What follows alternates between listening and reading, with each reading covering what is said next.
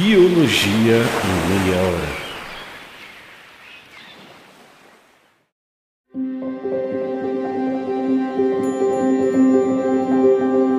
Pensa numa Camila besta. Essa sou eu. Não sei explicar o porquê, mas eu resolvi reassistir uma série das antigas lá dos anos 90. Tô assistindo IAR, ou Plantão Médico, como a série ficou conhecida no Brasil. Para quem não conhece, a série é sobre o dia a dia de uma equipe de emergência de um hospital de Chicago. É só tragédia. Acidente de carro, de moto, de bicicleta, é tiro, é queda, é correria e sangue para todo lado. Em um dos episódios, um paciente tem sérias complicações porque precisou de uma transfusão de sangue e acabaram dando a ele um tipo sanguíneo diferente do dele. E por que isso é um problema? Talvez as primeiras perguntas que a gente precisa tentar responder sejam: o que é o sangue e para que ele serve? O sangue é uma combinação de plasma, plaquetas, glóbulos vermelhos e brancos que circulam pelo corpo. Usando uma rede de artérias, veias e capilares, o sangue transporta oxigênio e nutrientes pelo corpo, forma coágulos sanguíneos no caso de lesões para evitar a perda excessiva de sangue, transporta células de defesa e anticorpos que combatem infecções, leva resíduos das células para órgãos que metabolizam ou filtram tais resíduos, e o sangue auxilia também na regulação da temperatura do corpo. O sangue que corre pelas nossas veias, artérias e capilares é uma mistura de cerca de 55% de plasma e 45% de células sanguíneas. Ele representa cerca de 7 a 8% do peso corporal total de uma pessoa. A composição do plasma é de 92% de água e o restante inclui açúcares, hormônios, proteínas, sais minerais, gorduras e vitaminas. Os 45% restantes do sangue, que não é plasma, consistem principalmente de glóbulos vermelhos, glóbulos brancos e plaquetas. Cada um deles tem um papel importante no funcionamento do corpo. Vou começar falando das plaquetas, que também são chamadas de trombócitos. As plaquetas não chegam a ser realmente células, mas sim pequenos fragmentos de células. As plaquetas ajudam no processo de coagulação do sangue. Elas se reúnem no local de uma lesão, aderindo ao revestimento do vaso sanguíneo lesionado e formam uma plataforma na qual pode ocorrer a coagulação do sangue. Isso resulta na formação de um coágulo de fibrina que cobre a ferida e evita que o sangue vaze. Ou seja, elas ajudam a impedir hemorragias ou sangramentos. Já os glóbulos vermelhos ou eritrócitos ou ainda as hemácias têm um formatinho que lembra um disco achatado. Essas células desempenham algumas funções essenciais. Uma delas é o transporte de oxigênio dos pulmões para os tecidos. E por que isso é importante? Porque o oxigênio é usado por muitos organismos, incluindo a gente, é claro, em um processo chamado de respiração celular. Nesse processo, a glicose é quebrada lá nas mitocôndrias dentro da célula para que seja obtida uma forma de energia prontamente disponível, presinha dentro das moléculas de ATP ou seja, é pela respiração celular que as nossas células conseguem energia para realizar suas diversas funções. Quando as nossas células realizam o processo de respiração, elas consomem oxigênio e liberam gás carbônico. Por causa disso, a gente precisa renovar nosso estoque de oxigênio continuamente. E sabe que uma parte do oxigênio do nosso sangue não é utilizado. Calcula-se que, em média, um homem adulto inala cerca de 2.300 litros de oxigênio por dia e exala cerca de 1.700 litros. Isso dá uns 600 litros de oxigênio necessários por dia para nossa sobrevivência. Para que os glóbulos vermelhos consigam captar o oxigênio lá do ar nos nossos pulmões, é fundamental que o oxigênio esteja presente na concentração certa. Se o nível de oxigênio no ar estiver abaixo de 19%, por exemplo, o ar é considerado deficiente em oxigênio e perigoso para os seres humanos. Mas como os glóbulos vermelhos transportam oxigênio? Para isso, eles precisam de um composto chamado hemoglobina. A hemoglobina é uma proteína encontrada nos glóbulos vermelhos do sangue. Nos pulmões, onde a concentração de oxigênio é alta, a hemoglobina nos glóbulos vermelhos do sangue se liga ao oxigênio. Esse processo é chamado de oxigenação. Em seguida, os glóbulos vermelhos, carregados com oxigênio, são transportados para os tecidos do corpo por meio da circulação sanguínea. Já nos tecidos, onde a concentração de oxigênio é alta, a hemoglobina libera o oxigênio. Esse processo é chamado de desoxigenação. Além do transporte de oxigênio, a hemoglobina também atua no transporte do gás carbônico. O gás carbônico é um subproduto do metabolismo celular.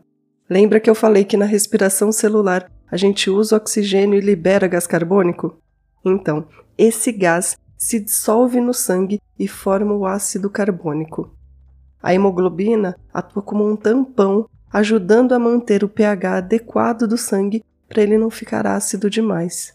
O gás carbônico é transportado para os pulmões ao se ligar à hemoglobina dos glóbulos vermelhos do sangue. Além dos glóbulos vermelhos, a gente tem no sangue células chamadas de glóbulos brancos ou leucócitos. Os glóbulos brancos atuam na defesa do corpo contra infecções. Eles são muito menos numerosos do que os glóbulos vermelhos, representando cerca de 1% do sangue. A gente tem vários tipos de glóbulos brancos, como os neutrófilos, eosinófilos, basófilos, linfócitos e macrófagos. É importante demais a gente falar sobre esse sistema de defesa, porque grande parte do BO que rola com as transfusões de sangue é por causa do nosso sistema imunológico. A resposta imune gerada por esse sistema de defesa é como o nosso corpo reconhece e se defende contra bactérias, fungos, vírus e substâncias que parecem estranhas e prejudiciais. E como o nosso corpo consegue reconhecer esses invasores? Reconhecendo substâncias da superfície das células invasoras, como bactérias, fungos e vírus, e sim, Aqui nesse momento eu vou fazer de conta que os vírus são vivos. Ou reconhecendo substâncias não vivas, como toxinas ou corpos estranhos, que nem uma farpa de madeira no dedo. Essas substâncias reconhecíveis pelo nosso sistema imunológico são chamadas de antígenos. Um antígeno é uma substância capaz de estimular uma resposta imune. As células do nosso corpo também têm proteínas que atuam como antígenos sendo reconhecidas pelo nosso sistema imunológico. Mas nesse caso, o sistema imunológico aprende a reconhecer esses antígenos como uns caras legais, autorizados a circular pelo corpo e geralmente não reagem contra eles. Exceto no caso de doenças autoimunes, que é quando esse reconhecimento das células saudáveis do corpo não está funcionando lá muito bem e o sistema imunológico começa a atacar as tadinhas mas quando o sistema imune reconhece um antígeno invasor, algumas coisas podem acontecer. Ou as células de defesa, que reconhecem o antígeno como um estranho, são capazes de já resolver a questão fagocitando o pobre, ou as células de defesa, que reconhecem o antígeno como um estranho, são do tipo que produzem anticorpos específicos para aquele antígeno. Os anticorpos são proteínas, são um grupo de moléculas também conhecidas como imunoglobulinas. Esses anticorpos ou imunoglobulinas fazem uma coisa muito putz que da hora. Eles se grudam no antígeno e ficam ali, que nem uma bandeira, marcando que aquele cara deve ser aniquilado. Pensando em transfusões sanguíneas, você já está entendendo o problema que isso pode causar? Olha só, os glóbulos vermelhos contêm antígenos em suas superfícies que correspondem ao seu grupo sanguíneo. Até aí tudo bem, não é pra gente se assustar, porque é assim que o sistema imune vai reconhecer aquele cara como alguém daquelas bandas, alguém de confiança, alguém daquele corpo. O problema é que existem anticorpos no plasma que se identificam e se combinam com os antígenos nas superfícies dos glóbulos vermelhos de outro tipo de sangue. E quando esses glóbulos vermelhos do outro tipo de sangue com seus antígenos se encontram com os anticorpos correspondentes, tragédia. Ocorre a aglutinação dos glóbulos vermelhos, ou seja, os glóbulos vermelhos formam um aglomerado de pequenas massas de células. Talvez você já tenha ouvido falar que os antígenos nas superfícies dos glóbulos vermelhos são muitas vezes chamados de aglutinogênios. Os aglutinogênios são glicoproteínas encontradas na superfície de todos os glóbulos vermelhos do sangue do ser humano e é através dele que se determina o tipo sanguíneo de um indivíduo. Quando a gente pensa em um sistema sanguíneo ABO, existem quatro grupos sanguíneos principais. O grupo sanguíneo A, que tem antígenos A nos glóbulos vermelhos com anticorpos anti-B no plasma o grupo sanguíneo B, que tem antígenos B nos glóbulos vermelhos com anticorpos anti-A no plasma. O grupo sanguíneo O, que não possui antígenos, mas tem anticorpos anti-A e anti-B no plasma. E o grupo sanguíneo AB, que tem antígenos A e B, mas nenhum anticorpo. Receber sangue do grupo ABO errado pode ser fatal. Por exemplo, se alguém com sangue do grupo B receber sangue do grupo A, seus anticorpos anti-A vão atacar as células do grupo A. É por isso que o sangue do grupo A nunca deve ser dado a alguém que tem sangue grupo B e vice-versa. Como os glóbulos vermelhos do grupo O não possuem antígenos A ou B, eles podem ser administrados com segurança a qualquer outro grupo. Já as pessoas do grupo AB como não produzem anticorpos anti-A e anti-B, uma vez que têm os dois antígenos, podem receber como doação todos os tipos de sangue. Por causa dessas características, pessoas que têm sangue tipo AB são chamadas de receptoras universais e as que têm sangue tipo O são conhecidas como doadoras universais. No Brasil, os grupos sanguíneos mais comuns são o O e o A. Juntos, eles abrangem 87% da nossa população. O grupo B contribui com 10% e o AB com apenas 3%. Agora eu vou voltar para o papo da série médica que eu tô vendo.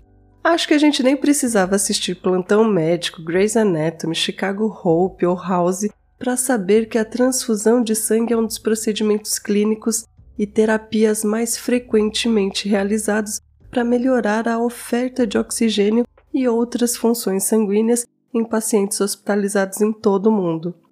Durante a transfusão, o novo sangue será infiltrado por meio de um acesso venoso, do mesmo jeito que a gente faz para receber soro na veia. Dependendo da quantidade de sangue que uma pessoa precisa, a transfusão pode levar de uma a quatro horas. Esse é o caso de pessoas que precisam de transfusões regulares para ajudar em determinadas condições médicas. Já em uma emergência, o processo pode ocorrer mais rapidinho se o paciente estiver perdendo muito sangue muito rápido. Normalmente, o sangue vem de uma pessoa anônima que o doou para uso em hospitais. Mas as pessoas também podem doar sangue para ajudar diretamente um amigo ou familiar.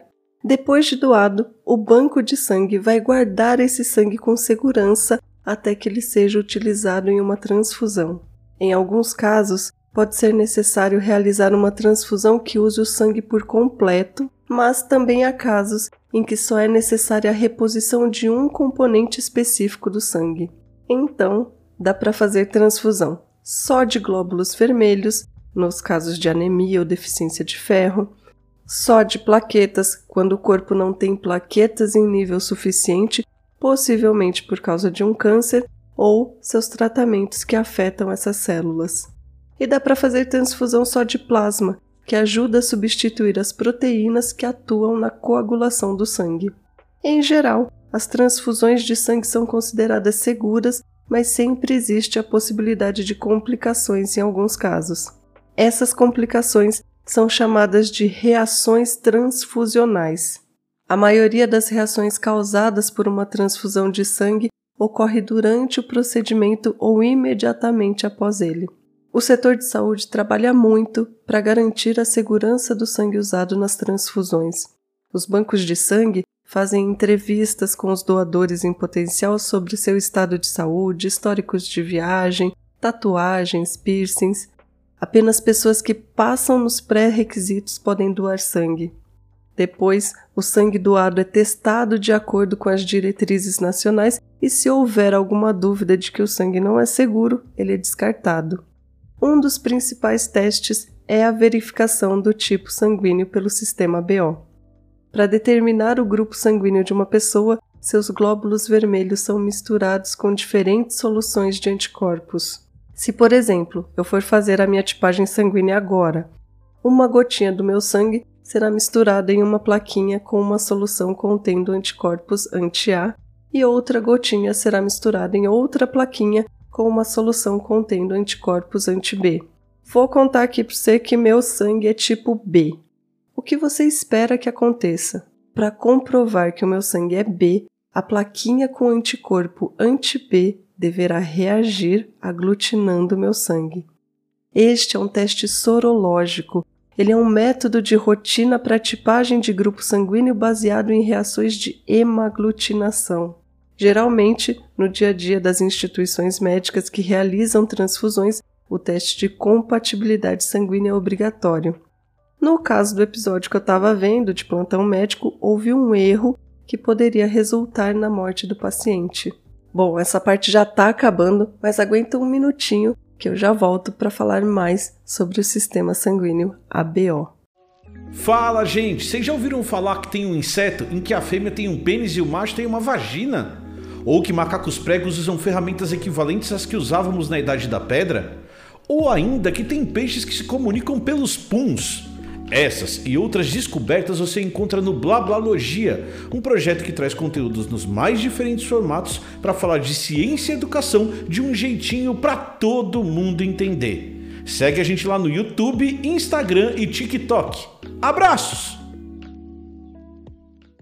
Como será que os estudos sobre o sangue se desenvolveram? Quando o sistema BO foi descoberto?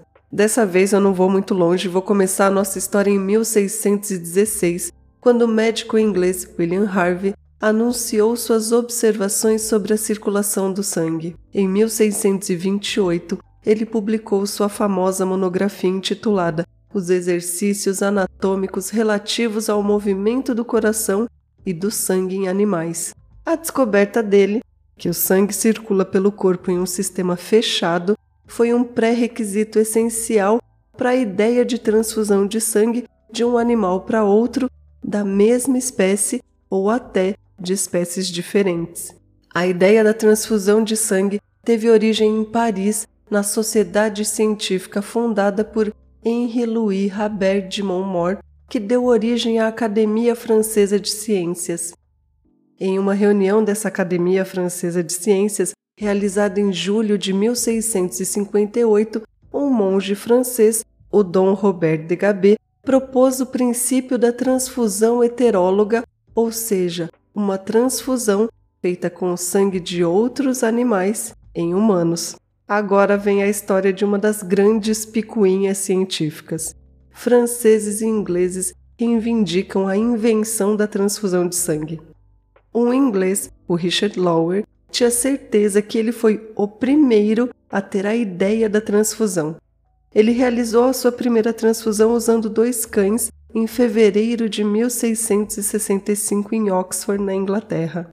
Em novembro de 1667, Lower foi além e, com Edmund King, transfundiu o sangue de um cordeiro para um homem. Para quem quiser ler alguns dos artigos dele, eu vou deixar o link nas referências. Mas parece que foi um francês, o Jean-Baptiste Denis, médico do rei Luís XIV, inspirado no trabalho do Lower, Denis transfundiu sangue entre dois cães em 3 de março de 1667. Depois, ele transfundiu o sangue de três bezerros em três cães. Ele achava que a mistura de sangues diferentes resultaria em grandes vantagens e que o sangue dos animais tinha menos impurezas do que os dos homens por causa da nossa devassidão e irregularidade no comer e no beber. Em 15 de junho de 1667, em Paris, quase cinco meses antes do Lower, Denis realizou uma transfusão de sangue em um paciente do sexo masculino de 15 anos, que sofria de uma febre violenta e que levou seus médicos a sangrá-lo 20 vezes. O Denis achou que o menino estava mal por causa da grande perda de sangue e decidiu que o melhor era fazer uma transfusão. Às 5 da manhã, Denis e o cirurgião Paul Emeres abriram uma veia na parte interna do cotovelo do paciente e deixaram o sangue escorrer para um prato. O sangue era grosso e preto. Um total de 90 ml foi retirado do rapaz. Denis e Emeres então introduziram o sangue da artéria carótida de um cordeiro na veia do paciente. O paciente disse que sentiu um forte calor passando pelo braço e depois trabalhou, comeu, sentiu-se calmo e jovial. Nos meses seguintes, Denis continuou suas transfusões, algumas com sucesso e outras nem tanto, o que fez com que Denis acabasse preso após uma fatalidade.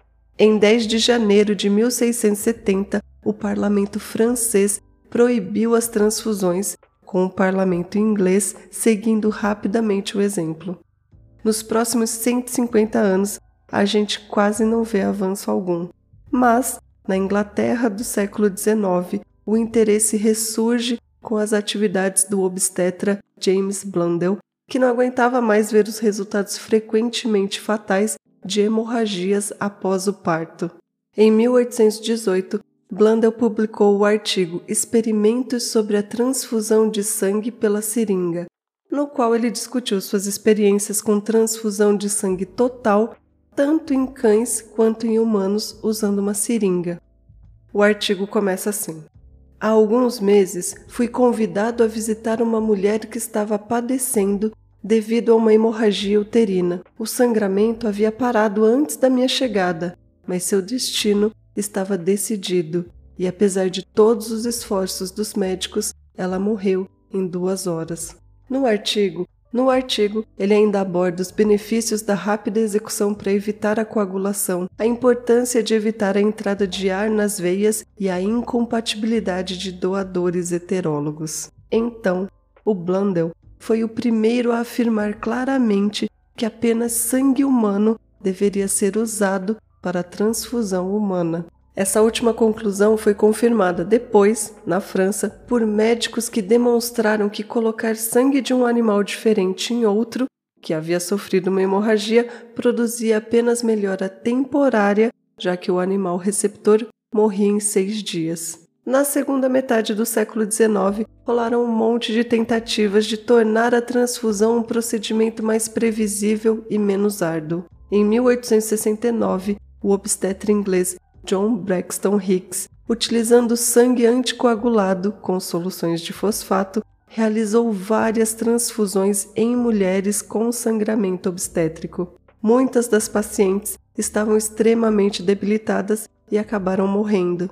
E infelizmente, ele não forneceu nenhuma descrição detalhada dos sintomas terminais. Tiveram até uns investigadores que tentaram retomar a transfusão de sangue animal para humanos. Um deles foi o médico alemão Oskar Haas, que persistiu nessa abordagem apesar dos resultados desastrosos. Mas os estudos dos médicos alemães Emil Ponfic e Leonard Landois finalmente puseram fim a essa prática. O Ponfic fez estudos cuidadosamente controlados e confirmou a letalidade da transfusão heteróloga. Olha só, em 1874, ele apresentou seus estudos para a Associação de Médicos Bálticos da seguinte forma: ele acompanhou uma mulher de 36 anos com hemorragia pós-parto. A mulher recebeu sangue de ovelha por 1 a 2 minutos. Em 20 minutos, ela entrou em coma e morreu. Na autópsia, o Ponfic encontrou glóbulos vermelhos hemolizados no plasma da paciente, ou seja, houve o rompimento da membrana dos glóbulos vermelhos, ou hemácias, e a liberação do conteúdo dessas células no plasma, como a hemoglobina. O Ponfic ainda fez estudos com cães. Em um dos experimentos, ele injetou na veia dos cães sangue desfibrinado de ovelhas. Em pouco tempo, os cães apresentaram alteração na frequência respiratória, liberação de fezes, convulsões perda dos reflexos e em duas horas eles morreram. a autópsia dos cães revelou que as câmaras do coração estavam dilatadas com sangue. Havia diversas hemorragias pulmonares. O intestino estava marcadamente distendido e com petequias, que são pontinhos com microhemorragias. Tinha numerosos pontos hemorrágicos no mesentério. Os rins estavam aumentados e congestionados. O estômago com mucosa tingida de sangue e no reto fezes com sangue. Os cães que receberam doses menores de sangue de ovelha e sobreviveram o suficiente para fazer um xixi apresentaram sangue na urina. Quando Ponfic analisou essa urina, ele não encontrou glóbulos vermelhos inteiros. As células estavam rompidas e a hemoglobina dispersa na urina. Ele fez esses experimentos com gatos e coelhos e os resultados eram consistentes a transfusão heteróloga não era um tratamento eficaz. No mesmo ano que o Ponfic apresentou seu trabalho, Leonard Landois coletou e analisou os dados de 478 transfusões desde os tempos do Denise e do Lower. Dessas 478 transfusões, 129 utilizaram sangue de outros animais para serem aplicados em humanos. Dessas 129 transfusões, 62 resultaram na morte do paciente, 42 parecem ter funcionado e 25 tiveram uma melhora duvidosa. As outras 347 transfusões foram feitas com sangue de humanos para humanos. Destas, 150 parecem ter dado certo, 180 não foram lá um sucesso, mas não levaram o paciente à morte, 12 tiveram resultados super duvidosos para três casos, os resultados são desconhecidos e em dois casos, os pacientes faleceram. Além disso, o Landóis demonstrou que in vitro, quando os glóbulos vermelhos da ovelha são colocados no plasma humano, geralmente eles se aglomeram, se aglutinam e explodem, ou seja, ocorre a lise, a quebra das suas membranas. Eles hemolizam, ele atribuiu o aparecimento de urina preta após a transfusão do sangue heterólogo à hemólise de glóbulos vermelhos incompatíveis. Assim, os perigos de transfundir sangue de outra espécie para humanos foram estabelecidos cientificamente. O século XX foi inaugurado por uma descoberta muito putz que da hora. Em 1900, o biólogo americano nascido na Áustria, Karl Landsteiner, observou que os soros de algumas pessoas aglutinavam os glóbulos vermelhos de outras. Este estudo, publicado em 1901, mostrou pela primeira vez as diferenças celulares em indivíduos da mesma espécie. No artigo, o Landsteiner descreveu o seguinte: em alguns casos, grupo A, o soro reage sobre os corpúsculos de outro grupo, B, mas não, no entanto, sobre os do grupo A enquanto novamente os corpúsculos de A serão igualmente influenciados pelo soro B. Olha só, ele estava descrevendo como o soro de um grupo que ele chamou de A aglutinava os glóbulos vermelhos de um grupo que ele chamou de B. O mesmo aconteceria se ele colocasse os glóbulos vermelhos de A no soro de B. Mas ele notou também que não havia aglutinação se o soro e os glóbulos vermelhos fossem pertencentes ao mesmo grupo. Ele continua o artigo assim: O soro do terceiro grupo C aglutina os corpúsculos de A e B, enquanto os corpúsculos de C não serão influenciados pelos soros de A e B. Os corpúsculos são naturalmente, aparentemente, insensíveis às aglutininas que existem no mesmo soro. Nesse trecho, ele estava descrevendo o sangue que posteriormente foi renomeado como grupo O. Por causa desse trabalho, o Landsteiner recebeu, um tanto tardiamente, o Prêmio Nobel em 1930. Mas, mesmo esse alto reconhecimento não expressa adequadamente a verdadeira magnitude da descoberta do Landsteiner. Seu trabalho foi como uma explosão de luz em uma sala escura. Ele nos deu nosso primeiro vislumbre sobre imunohematologia e biologia de transplantes e forneceu ferramentas para importantes descobertas em genética, antropologia e medicina forense. Pena que a tradução da descoberta do Landsteiner para a prática médica nas transfusões de sangue ainda demorou muitos anos. Esse sistema de grupo sanguíneo é considerado mais importante devido ao alto risco de uma reação transfusional hemolítica grave se o sangue ABO incompatível for usado em uma transfusão. Existem três antígenos no sistema ABO: o antígeno A e o antígeno H. Guarda essa informação que ela vai ser bem importante. Quanto à parte genética do sistema BO, a gente precisa saber que o gene que codifica o tipo sanguíneo fica no cromossomo 9. Lembra que em geral a gente tem dois cromossomos diferentes de cada tipo, porque um veio da mãe e um veio do pai? E que a gente tem 22 tipos de cromossomos que são numerados de 1 a 22, responsáveis por todas as características, exceto as sexuais. É, a gente tem um par de cromossomos, os sexuais, que não tem número, a gente os chama de X ou Y. Mas desses 22 tipos de cromossomos, sem ser os sexuais, tem lá o cromossomo 9. Nesse cromossomo tem um gene. Um gene que é uma parte do DNA que é a receitinha para as nossas células produzirem proteínas. Nesse caso, uma proteína relacionada ao sistema sanguíneo ABO. Esse gene do sistema ABO pode se apresentar de formas diferentes, ou seja, o código lá na fita de DNA pode ser diferente. Cada uma dessas formas a gente chama de alelo. Então, o gene para o sistema ABO tem três formas alélicas principais: A, B e O. Em geral, o gene do sistema BO tem uma função simples: ser uma receita para que uma proteína seja produzida. Essa proteína é uma enzima, ou seja, uma molécula que auxilia reações metabólicas. A reação que essa enzima precisa auxiliar é a colocação de um açúcar em uma glicoproteína que é codificada por outro gene que fica lá no cromossomo 19 e que a gente chama de antígeno H.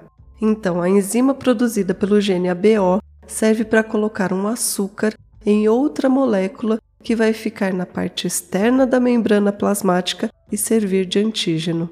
O alelo A produz uma enzima que liga o açúcar N-acetilgalactosamina na tal da glicoproteína que é o antígeno H. Dessa transformação do antígeno H com a colocação desse açúcar, a gente tem o antígeno A. Do mesmo jeito, o alelo B produz uma enzima. Só que agora essa enzima liga outro açúcar no antígeno H. Ela liga a D-galactose. E daí, o antígeno B tem uma carinha diferente do antígeno A. O alelo O é uma deleção que resulta na perda da tradução enzimática, então a enzima não é produzida e assim o antígeno H não sofre modificação. Agora, uma curiosidade bem interessante: embora os antígenos do sistema BO sejam considerados antígenos presentes em glóbulos vermelhos, eles também são expressos em uma ampla variedade de tecidos humanos e estão presentes na maioria das nossas células epiteliais e endoteliais. Mais uma curiosidade: cada hemácia humana expressa cerca de 2 milhões de antígenos do grupo sanguíneo ABO. É muito antígeno. Para finalizar, vou contar que os alelos A e B são dominantes em relação ao alelo O. Ou seja, se você receber um alelo A da mamãe e um O do papai, você terá um sangue tipo A. Se for um B do papai e um O da mamãe, você terá um sangue tipo B. Se você receber o alelo O dos seus dois progenitores, você terá o sangue O. Agora, no caso de você receber um alelo A de um dos seus pais e um B do outro, como esses alelos são codominantes, você será do tipo sanguíneo AB. Se você pensar no que esses alelos são propensos a fazer, que é a tal enzima ligadora de açúcares, isso faz ainda mais sentido. Além do sistema BO, existem mais 39 sistemas em humanos que abrangem 360 antígenos. No episódio exclusivo para apoiadores dessa semana, eu comento um pouco sobre o sistema RH. Para apoiar o nosso projeto e ter acesso a esse conteúdo, inscreva-se usando esse endereço aqui, ó, apoia.se barra Biologia em Meia Hora. Eu sou a Mila Massuda e esse foi o Biologia em Meia Hora.